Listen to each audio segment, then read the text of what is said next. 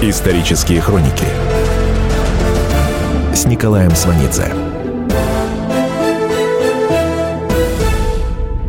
Год 1918. Шел 32-й день с тех пор, как большевики пришли к власти.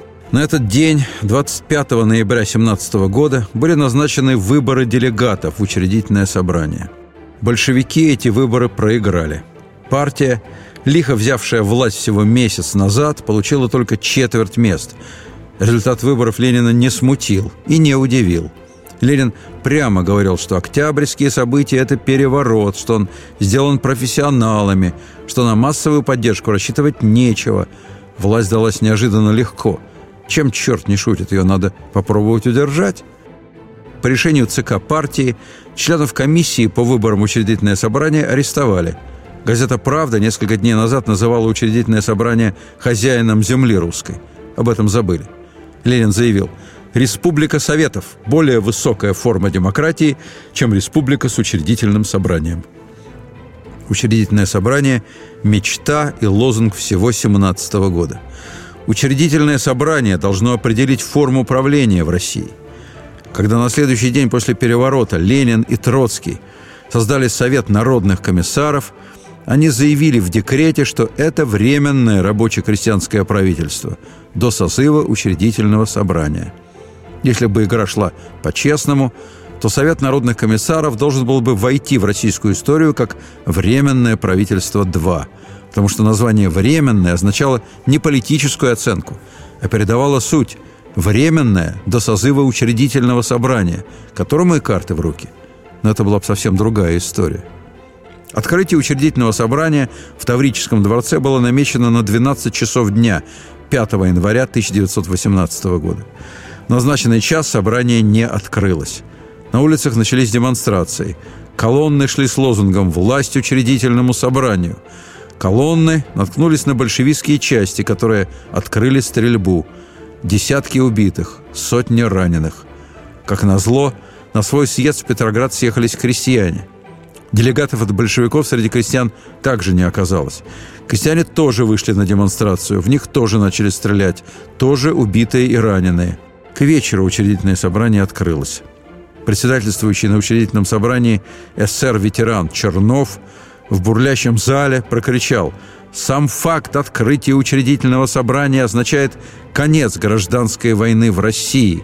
На самом деле, то, что произошло в здании Таврического дворца, к утру 6 января 18 года означало прямо противоположное, а именно только самое начало ранее невиданной гражданской войны в России. В пять утра в разгар дебатов к председателю Чернову подошел матрос Анатолий Железняков и отчетливо произнес «Предлагаю всем покинуть Таврический дворец. Караул устал». С многопартийностью было покончено – если не считать левых эсеров, с которыми большевики еще полгода имели дела. Лев Давыдович Троцкий, практический организатор Октябрьского переворота в 17-м, в 18 году лично сделал все возможное и невозможное, чтобы однопартийное руководство овладело Россией на 73 года. Убежденный и вдохновенный фанатик – Троцкий был создан не только для захвата валявшейся под ногами власти, но для ее удержания в гигантской стране. Ленин почувствовал это и благословил Троцкого. Троцкий стал вторым после Ленина человеком в России. Кроме того, эти два человека испытывали действительно идейную близость. Ленин говорил о том, что мировая война через революцию перерастет в войну гражданскую. Гражданская война – главная, давняя мечта Ленина – Троцкий мечтал, чтобы гражданская война длилась вечно. И не только в России. Гражданская война, расползающаяся по всему миру, это и есть мировая революция, которую теоретик Троцкий назвал перманентной революцией. Перманент – термин, хорошо известный советским женщинам старшего поколения. Для остальных, уточняю, перманент – это завивка волос сроком на 6 месяцев. В 1918-м сроки, а точнее 40, были другими – приговаривали к лишению свободы сроком до победы мировой революции. Хотя лишение свободы в 18-м было редкостью, обычно расстреливали.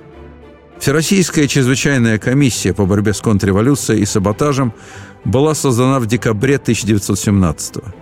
то есть организация, определяющая врагов народа и карающая их, была создана большевиками еще до разгона учредительного собрания. Учредительное собрание их не интересовало. Гораздо существеннее было другое мероприятие. В ноябре 17-го прошло заседание Петроградского комитета РСДРП. Каменев, Зиновьев и Луначарский выступили за объединение с меньшевиками и эсерами. Ленин был категорически против. Троцкий абсолютно поддерживал Ленина. Ленин не скрыл благодарности. Троцкий давно сказал, что объединение невозможно. Троцкий это понял, и с тех пор не было лучшего большевика. Уже одного этого было бы достаточно, чтобы Сталин возненавидел Троцкого, но Троцкий дал Сталину, мягко говоря, не только этот повод. Исторические хроники с Николаем Сванидзе. Троцкий в своих мемуарах 1929 года на нескольких страницах спорит с воспоминаниями Керенского от 27 года – Троцкий уверяет, что Керенский безграмотно доказывал связь Ленина с главой германского генштаба Людендорфом. Троцкий пишет, что для доказательства этой связи достаточно было самого факта, что группа русских революционеров была пропущена через Германию. Троцкий вообще очень четко комментировал связку ленинских и германских интересов. Людендорф надеялся, что революция в России приведет к разложению русской армии. Для этого он использовал Ленина. Ленин воспользовался этим расчетом, но у него был свой расчет. Людендорф говорил себе «Ленин опрокинет патриотов, я потом задушу Ленина». Ленин говорил себе «Я проеду в вагоне Людендорфа, а за услугу расплачусь по-своему». Вероятно, это правда. Вероятно, Ленин не был германским шпионом. Он был свободным от морали и от любви к родине человеком, рвущимся к власти. Впоследствии Сталин – уже по-своему обыграл всю эту историю с германским шпионом.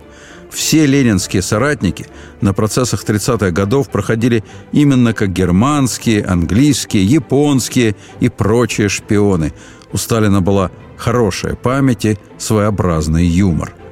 На момент заочного спора Троцкого с Керенским оба они в эмиграции, а Ленин в могиле, хотя и в мавзолее. Троцкий, один из двух авторов Октябрьского переворота, выдавил из страны Керенского. Троцкого выгнал Сталин. Керенский предупреждал Ленина. Вы приготовите место для диктатора. Продолжение следует. Исторические хроники с Николаем Сванидзе. Темы, о которых говорят. Небанальные точки зрения, мнения и факты – а еще хорошая провокация. Губин Live. Каждый вторник, четверг и пятницу после шести вечера по московскому времени на радио «Комсомольская правда». Исторические хроники с Николаем Сванидзе. Накануне празднования 10-й годовщины октября участникам событий разослали анкету участника Октябрьского переворота. То есть в 27 году еще не употребляется слово «революция», а тем более «великая». В 27 году Сталин уже реально пять лет у власти. Троцкий, соответственно, в глубокой опале. Но после долгих колебаний анкету выслали и ему. Троцкий анкету заполнил.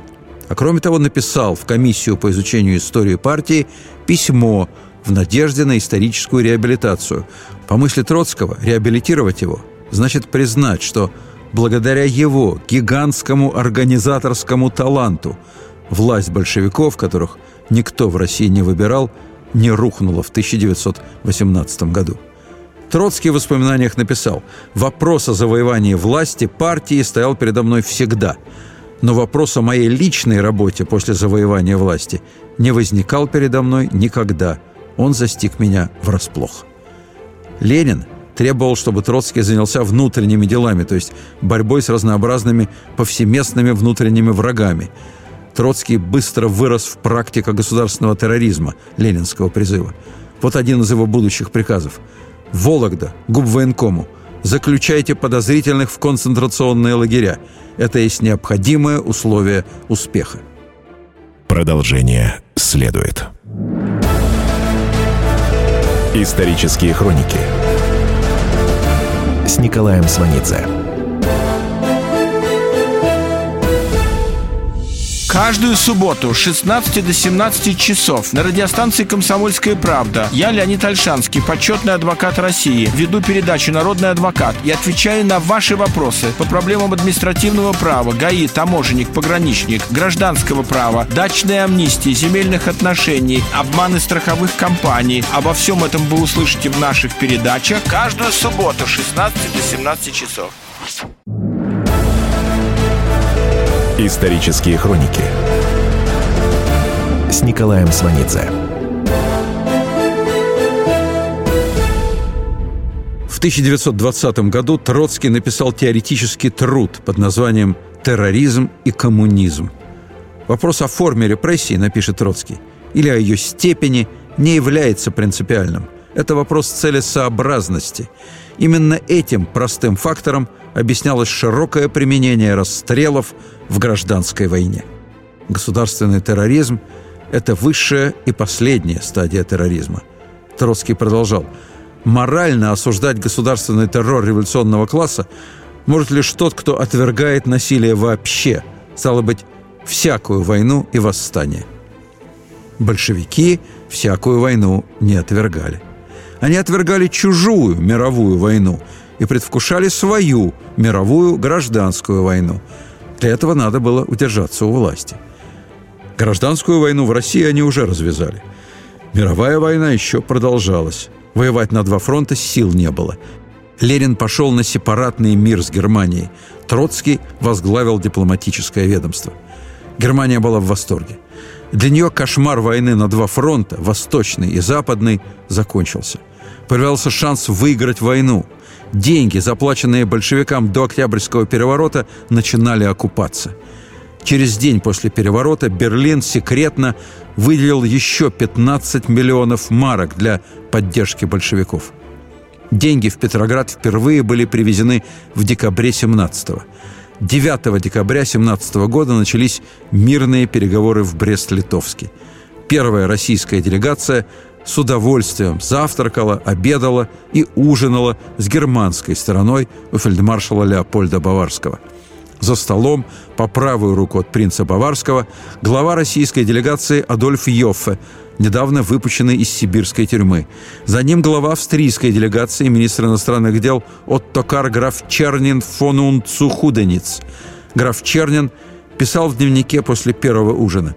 «Что за странные создания эти большевики?» Они говорили о примирении народов всего мира, и вместе с тем это самые жестокие тираны в истории. Их аргументами являлись пулеметы и виселица. Йоффе наклонился за столом к графу Чернину и прошептал «Я надеюсь, мы сумеем поднять революцию в вашей стране тоже». Троцкий приехал в Брест-Литовск позже и отменил совместные обеды. 5 января 18 года Германия и Австро-Венгрия заявили, что согласны на мир при условии отторжения от России 150 тысяч квадратных километров территории. В западной прессе, включая германскую социал-демократию, вовсю шли разговоры о том, что большевики и Германия на переговорах разыгрывали пьесу с четко распределенными ролями. Троцкого это крайне беспокоило. Он писал – Необходимо во что бы то ни стало дать рабочим Европы яркое доказательство смертельной враждебности между нами и Германией. Именно отсюда появилась его знаменитая формула «Войну прекращаем, армию демобилизуем, но мира не подписываем». То есть ни мира, ни войны. С этим Троцкий приехал к Ленину.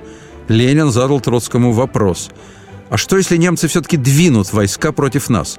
Да и много ли против нас надо? Троцкий ответил, «Вот тогда мы заключим мир. Этим одним мы нанесем удар по всем разговорам о нашей закулисной связи с немцами». «Конечно, тут есть свои плюсы», — согласился Ленин. «Но вот какая штука. Если бы мы погибали для победы германской революции, тогда понятно. Потому что германская революция неизмеримо важнее русской. Но когда она придет, неизвестно. Поэтому сейчас надо обезопасить нашу революцию». На переговорах в Брест-Литовске германская сторона ужесточила требования. Командующий германскими войсками на Восточном фронте генерал Гофман повесил карту и на карте показал Троцкому, какие российские территории Германия намерена аннексировать. Троцкий произнес речь. «Мир не подписываем. Выходим из войны. Армию полностью демобилизуем». Генерал Гофман громко произнес «Неслыханно». Со всех сторон Троцкому говорили «немцы начнут наступление». Троцкий подписал приказ о демобилизации и уехал в Петроград. 17 февраля генерал Гофман писал в своем дневнике «Завтра мы начинаем боевые действия против большевиков. Другого пути нет. В противном случае эти скоты загонят бичами всех вместе. Украинцев, финнов, прибалтов в новую революционную армию и превратят всю Европу в свинарник». Немцы начали наступление. Через два дня после начала наступления французская военная миссия обратилась к Троцкому с предложением от Франции и Англии оказать помощь России в войне с Германией. Троцкий согласился.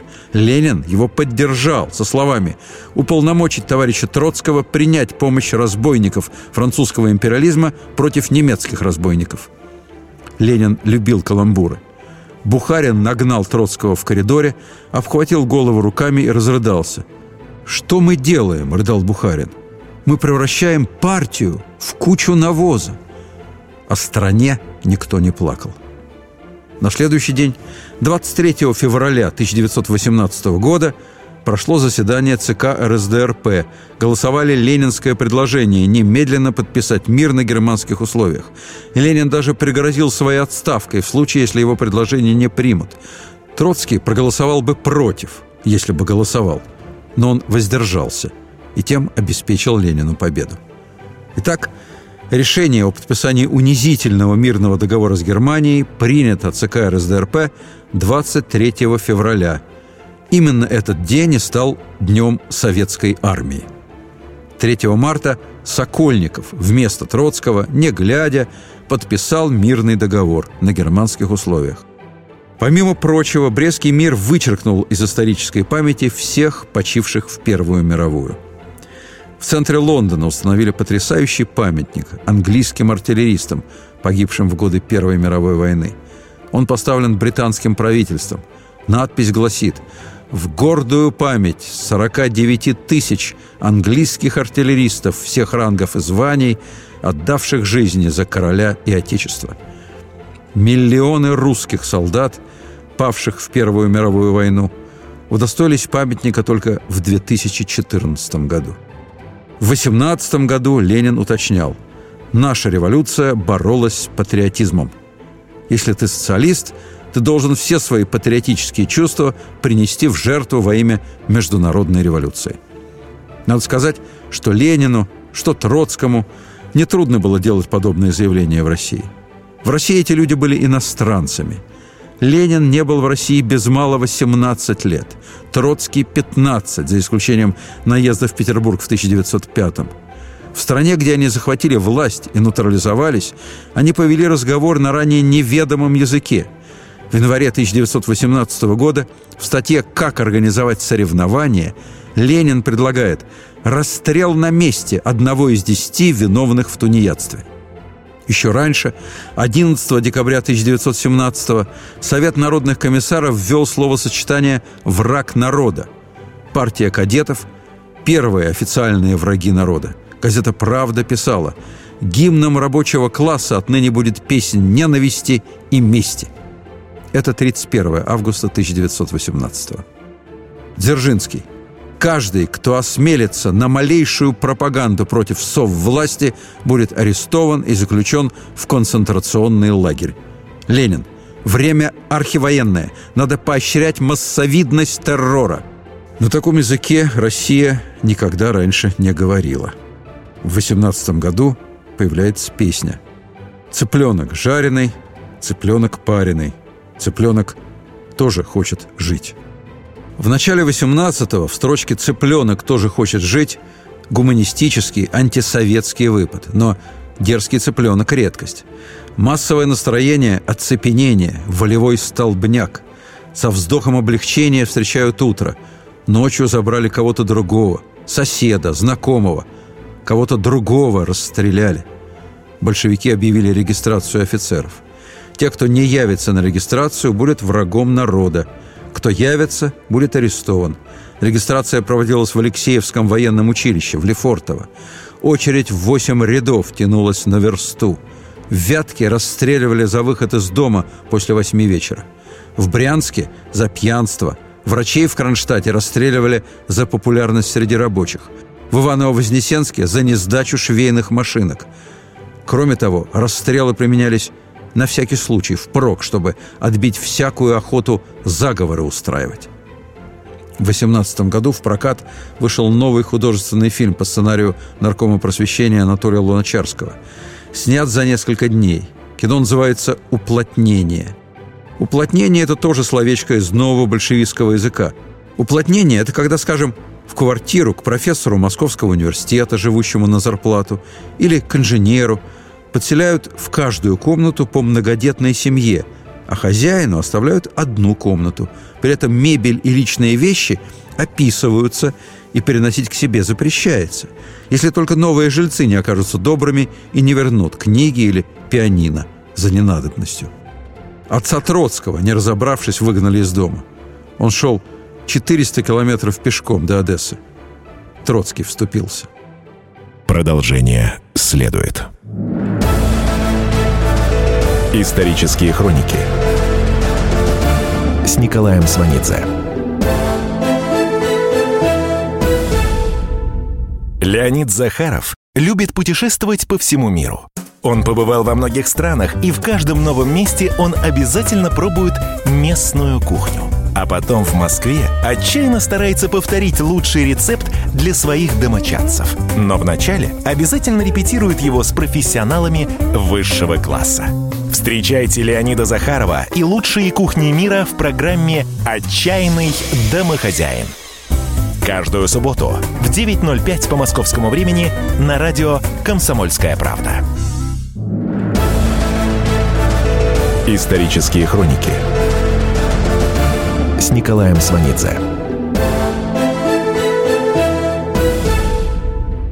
15 марта 1918 года большевистское руководство оставило Петроград и переехало в Москву, непосредственно в московский Кремль. Логика переезда в Москву элементарна. Да, мирный договор подписали, но уверенности, что немцы не продолжат наступление, нет. Кроме того, в Мурманске 9 марта высадились англичане.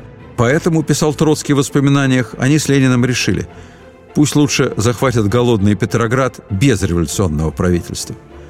В Москву Троцкий прибыл на другой день после его назначения наркомом по военным делам. До марта 1918 года Троцкий в Кремле никогда не бывал и вообще Москвы не знал, за исключением одного места – Бутырской тюрьмы, где он просидел 6 месяцев в 1898-99 годах. Троцкий сохранил первое впечатление от себя в Кремле – Соприкосновение двух непримиримых культур забавляло. Проезжая по мостовой мимо Николаевского дворца, я не раз искоса поглядывал на царь Пушку и царь Колокол. Тут Троцкий вспоминал Гамлета. «Порвалась связь времен. Зачем же я связать ее рожден?» Но Троцкий не Гамлет, он вот что говорил. «Размышлять о противоречиях развития запоздалой страны можно, пожалуй, минуту-полторы» когда мчишься по касательной к кремлевскому прошлому заседание на заседание, но не более того. Продолжение следует. Исторические хроники с Николаем Сванидзе. Здравствуйте, я Елена Ханга. Приглашаю вас обсудить актуальные и злободневные темы, которым нельзя дать однозначной оценки. Мы ищем ответы на спорные вопросы вместе с экспертами и звездами в программе «В поисках истины». Звоните нам в прямой эфир на радио «Комсомольская правда» каждый вторник в 21 час по московскому времени. Исторические хроники с Николаем Сванидзе. Год 1918. От Троицких ворот направо вдоль Кремлевской стены тянулась Дворцовая улица. Ее переименовали в Коммунистическую. На этой улице, в бывшем кавалерском корпусе, в 1918 году поселились Ленин и Троцкий. Обслуживали новых жильцов старые и молодые императорские лакеи. Молодые лакеи быстро приспособились к новым порядкам. Старые прислуживали на съездах и конференциях. Троцкий говорит, они выполняли ту же работу, что на царских и великокняжеских приемах. Когда один из стариков-лакеев умирал, жена Троцкого послала ему гостинцев. Старик плакал от благодарности. Слезы благодарности у старика было вызвать нетрудно. В 18 году большевики поделили население России на четыре категории и постановили, кому сколько можно есть. То есть ввели знаменитую советскую систему пайков. Люди первой категории, рабочие оборонных предприятий и транспорта, имели в день 300 граммов хлеба, 7 граммов сахара, 7 граммов соли, 7 граммов растительного масла и 50 граммов мяса. Люди второй категории – учителя, фельдшеры и остальные рабочие. Третий сорт – директора, инженеры, интеллигенция, священники. Четвертая категория – лица, живущие с доходов на капитал. При том, что капиталы уже были национализированы. Четвертой категории полагалось 100 граммов хлеба, 2 грамма сахара, 2 грамма соли и 17 граммов мяса. Продукты выдавались нерегулярно. В губернских городах рабочий паек был еще меньше. В ознаменовании первой годовщины Октябрьского переворота и вследствие отсутствия хлеба и торговли в Москве в Филипповской булочной прошла выставка под названием «Год пролетарской диктатуры». За участие выдавался дополнительный хлебный паек. В Кремле вследствие прекращения экспорта в изобилии была красная икра. Троцкий писал, «Этой неизменной икрой окрашены первые годы революции. Народный комиссар государственного презрения, то бишь соцобеспечения Александра Калантай – указывала, что голодный паек вызывает у рабочих, особенно у женщин, чувство отчаяния и безысходности. Для удержания власти надо было срочно создавать армию. Троцкий отказывался занять пост нарком военмора. Ленин сказал, «Кого же поставить? Назовите». Троцкий подумал и согласился. Антибольшевистское белое движение начинается весной 18-го. 25 мая восстание корпуса чехословаков из бывших военнопленных. Части корпуса разбросаны по городам вдоль сибирской магистрали. Они катализировали сопротивление. Оно распространялось с востока на запад. 26 мая небольшой белый отряд захватил город Петропавловск на севере Казахстана. 1 июня взяли власть в Омске и Новониколаевске, ныне Новосибирск. 14 июня восстание в Иркутске, затем в Барнауле и на Алтае. 29 июня взяли Томск. На юге во главе Белой армии сначала Корнилов, после его гибели с 13 апреля армию возглавляет Деникин. В руках большевиков только центральная Россия с Петроградом и Москвой. Здесь идет бешеная охота на офицерство.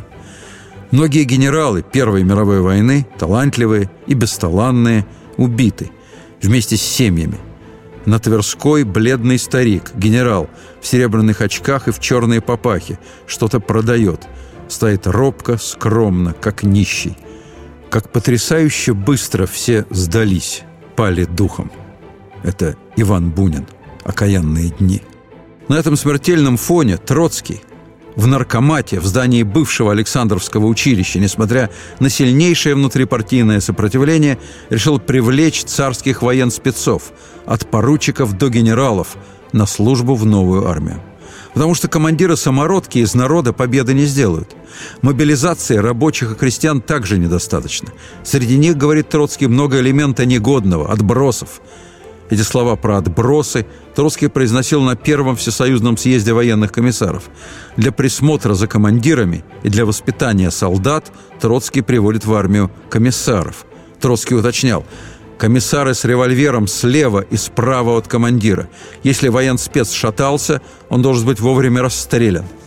Бывшее офицерство, которое не желает работать на нас, запрятать в лагеря. В конце 18 года Троцкий издал приказ – под страхом наказания запрещаю расстрелы пленных, рядовых казаков и солдат. Близок час, когда они расправятся со своими офицерами и встанут под советские знамена. Армия для Троцкого означает сохранение власти. В то же самое время генерал Деникин отдал свой приказ, обращенный к офицерству, состоящему на службе у большевиков. Всех, кто не оставит ряды Красной Армии, ждет полевой суд русской армии, суровый и беспощадный. Вопреки этой угрозе, По оценкам самого Деникина, процент красных пленных в белом строю иногда доходил до 60%.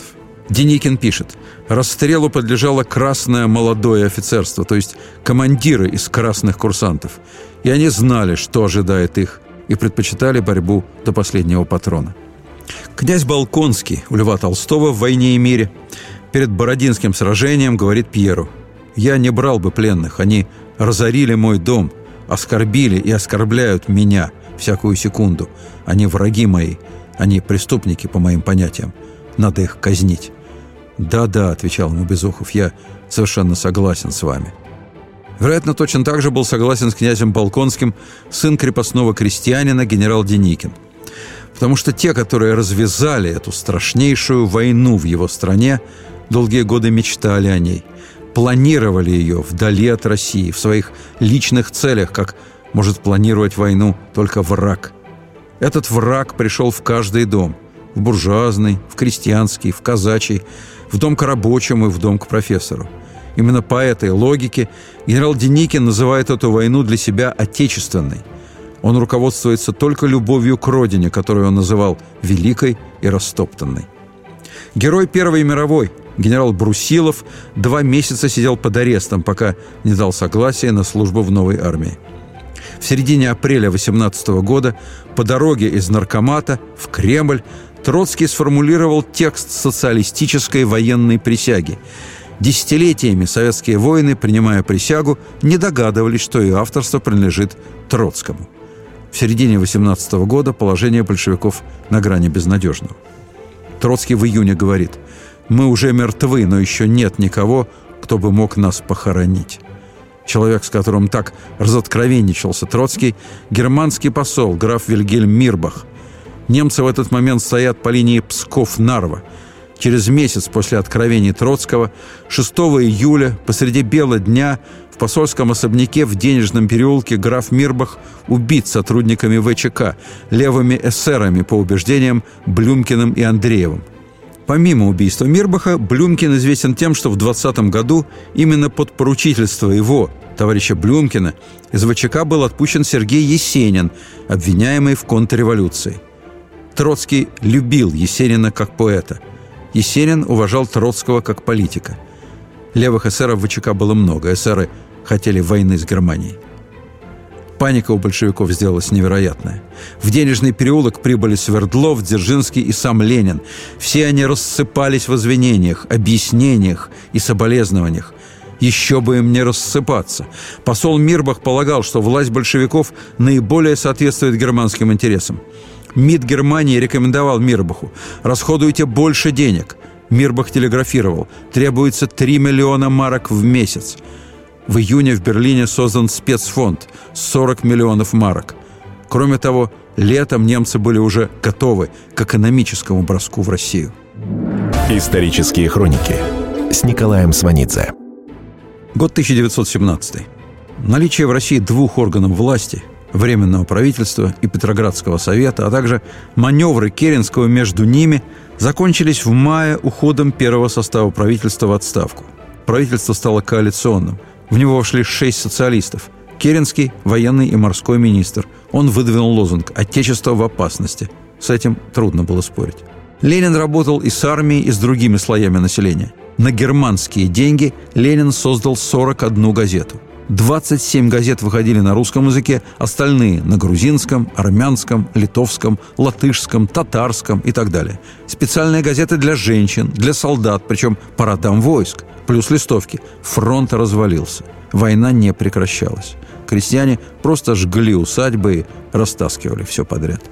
3 июня в Петрограде в Таврическом дворце, забитым солдатами, начался первый съезд Советов – Министр почты и телеграфов меньшевик Церетели с трибуны произнес «Сегодня в нашей стране нет политической партии, способной сказать «передайте нам власть и убирайтесь». Ленин тут же вскочил и выкрикнул легендарные слова «Есть такая партия! Мы готовы взять власть!» Ленину ответил Керенский «Когда вам удастся свергнуть нас, вы приготовите место для диктатора». Керенский жил гораздо дольше Ленина и убедился в точности своего прогноза. Продолжение следует. Исторические хроники с Николаем Сванидзе.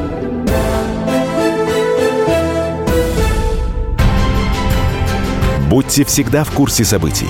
Установите на свой смартфон приложение «Радио Комсомольская правда». Слушайте в любой точке мира. Актуальные новости, эксклюзивные интервью, профессиональные комментарии. Доступны версии для iOS и Android. Радио «Комсомольская правда». В вашем мобильном. Исторические хроники с Николаем Сванидзе. Год 1918. 30 августа на заводе Михельсона проходил митинг на тему «Диктатура буржуазии и диктатура пролетариата».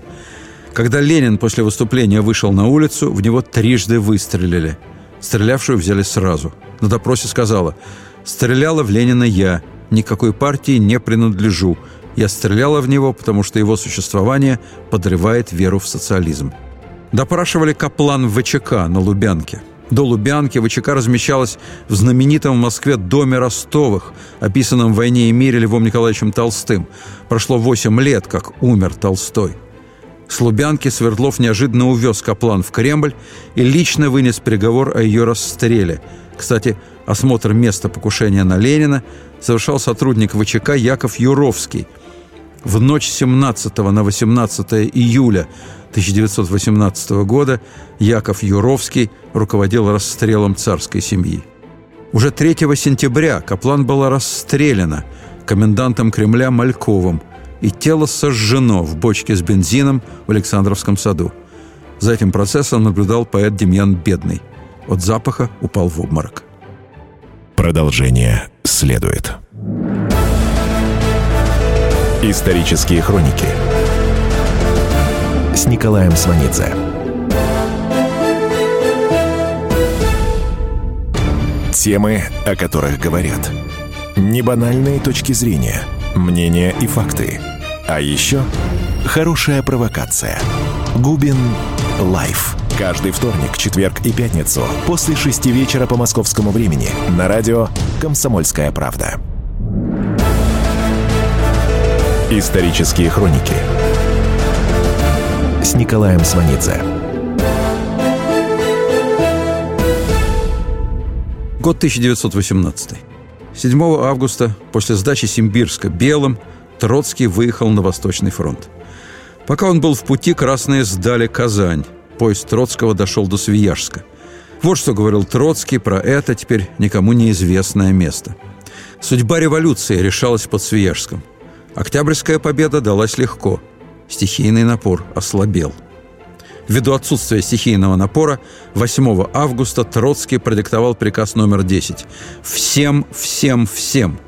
В поезде нарком военно, где пишется этот приказ, заседает военно-революционный трибунал, который снабжен неограниченными полномочиями назначенный мною начальник обороны железнодорожного пути Москва-Казань товарищ Каменчиков распорядился о создании в Муроме, Арзамасе и Свияжске лагерей, куда будут заключаться агитаторы, контрреволюционные офицеры, паразиты, саботажники, кроме тех, которые будут расстреливаться на месте. Лев Троцкий.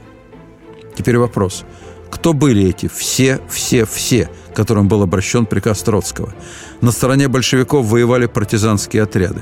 Февральская революция породила в городах привычку к постоянным митингам и демонстрациям, которые слушали всех ораторов подряд. В провинции, в деревне, куда возвращались с фронта вооруженные люди, вместо митингов сбивались в отряды. Пахать вернувшиеся с фронта не хотели. Эти отряды идеей не руководствовались. Кое-что понаслышке знали о новой власти в Москве. Новое всегда заманчиво, поэтому вроде как бились за новую власть, но легко отступали, бежали или переходили на противоположную сторону.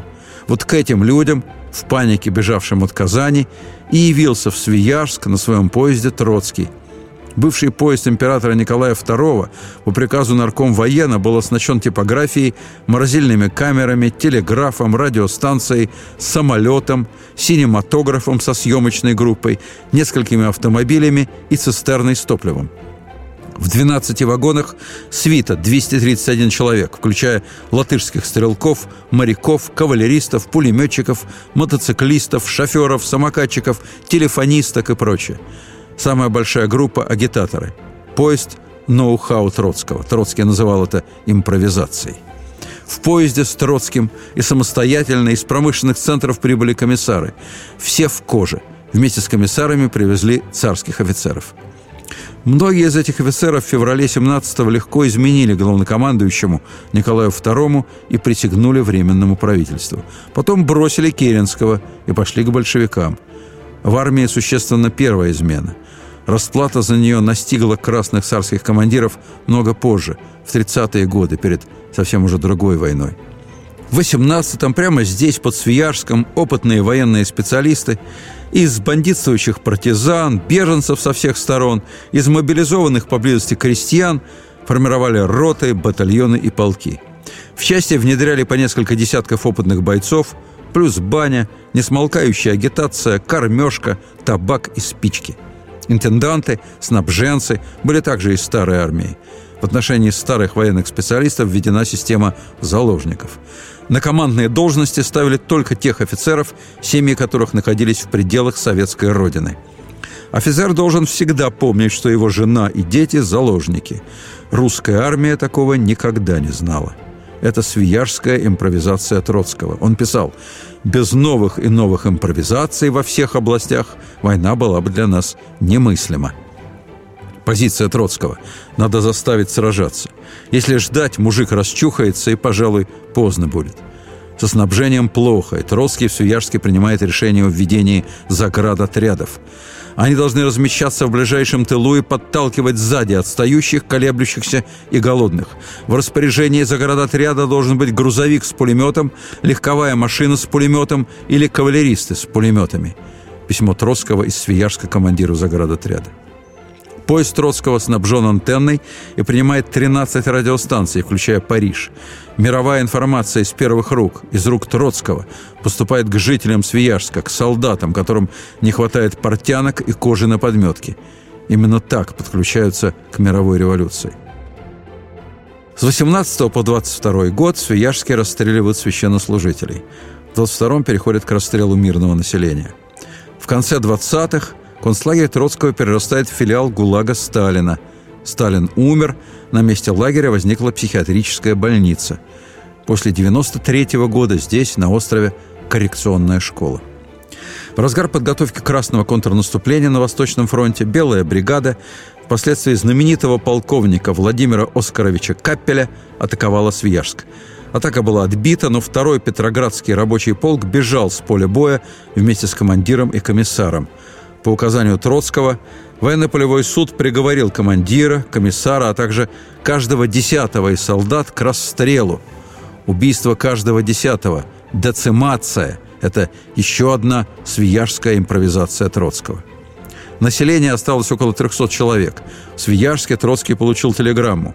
«Немедленно приезжайте. Ильич ранен. Полное спокойствие. Свердлов».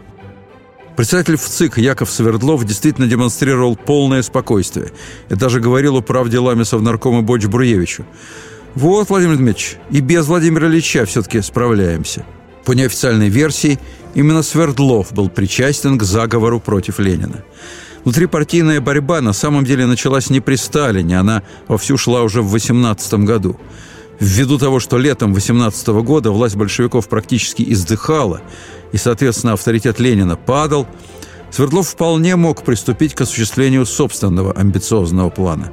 К этому времени Свердлов сосредоточил в своих руках все руководящие советские и партийные посты. Он председатель в ЦИК и секретарь ЦК. Кроме того, он руководил кадровой политикой в ВЧК, ему подчинялась охрана Кремля. Оставалось только возглавить Совет народных комиссаров – После ранения Ленина Свердлов председательствовал в Совнаркоме в очередь с Рыковым. В ссылке Свердлов был вместе со Сталиным.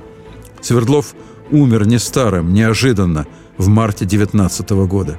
Сталин занял место Свердлова в партаппарате. Сталину в 22 году удалось отстранить Ленина от руководства. По официальной до сих пор версии, в Ленина 30 августа 1918 года стреляла Фейга Файвеловна Каплан, 1887 года рождения, известная под именем Фани. Полуслепая. Зрение потеряла в 1909 году на Нерчинской каторге Восточной Сибири, где находилась в бессрочном заключении за взрыв в Киеве – освободилась в февральскую революцию. Летом 17 года в Крыму в санатории встретилась с братом Ленина Дмитрием Ильичем. Она понравилась младшему Ульянову и по его рекомендации сделала операцию на глазах в Харькове. Исторические хроники с Николаем Сванидзе. 5 сентября 1918 года принято постановление Совета народных комиссаров о красном терроре. На самом деле это была просто легализация террора – Некоторые фамилии расстрелянных печатались в еженедельнике Всероссийской чрезвычайной комиссии.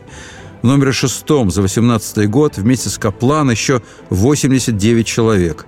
Эти люди, четыре царских министра и обычные граждане, были расстреляны днем в Петровском парке в присутствии московской публики. Это было только начало. В ночь с 17 на 18 июля 1918 года Сотрудник ВЧК Яков Юровский руководил расстрелом царской семьи. В годы гражданской войны были убиты 18 членов семьи Романовых. В ночь с 12 на 13 июля 18 года в Перми был расстрелян брат императора Михаил Александрович. В ночь на 18 июля вблизи Алапаевска в шахту были сброшены пять человек. Сестра императрицы Елизавета Федоровна – четверо великих князей – Иоанн, Константин и Игорь Романовы и Владимир Полей. В шахту они были сброшены живыми, их забросали гранатами, залили известью. Единственный из Романовых, кто оказал сопротивление – великий князь Сергей Михайлович. Он бросился на солдат, ему прострелили голову и в шахту сбросили мертвым. В январе 19 года в Петропавловской крепости были расстреляны четверо великих князей – Семья императора была расстреляна в ночь 16 на 17 июля 18 года в Екатеринбурге. Решение о расстреле принимали Ленин и Свердлов. Свердлов Троцкому сказал «Мы здесь решили». Троцкий узнал о происшедшем постфактум. Он должен был быть раздосадован. Он намеревался быть государственным обвинителем на процессе по делу российского императора. Зрелище Троцкий против Николая не состоялось. Четыре дочери и сын российского императора, которые лично не несли никакой вины перед народом, это первые в России дети, которых жизнью, или точнее смертью, заставили ответить за родителей. Это первая официально санкционированная смерть детей. Потом будут убивать и забирать в лагеря тысячи и тысячи детей любого возраста, даже грудных. Убьют и сыновей Каменева, и сына Зиновьева, и сыновей Троцкого – в соответствии с указом ЦИК и Совета народных комиссаров от 7 апреля 1935 года к детям, начиная с 12-летнего возраста, применяется высшая мера наказания – расстрел. Дети Романова были просто первыми. Продолжение следует. Историю пишут победители. Они же ее и фальсифицируют. Я Николай Сванидзе. Я расскажу вам, как все происходило на самом деле. Я выбрал самые яркие и важные исторические события года, а также вроде бы незаметные, но значимые факты, которые оказали влияние на ход истории. Один год из жизни России глазами ее жителей. Документальный сериал «Исторические хроники» с Николаем Сванидзе. Слушайте на радио «Комсомольская правда».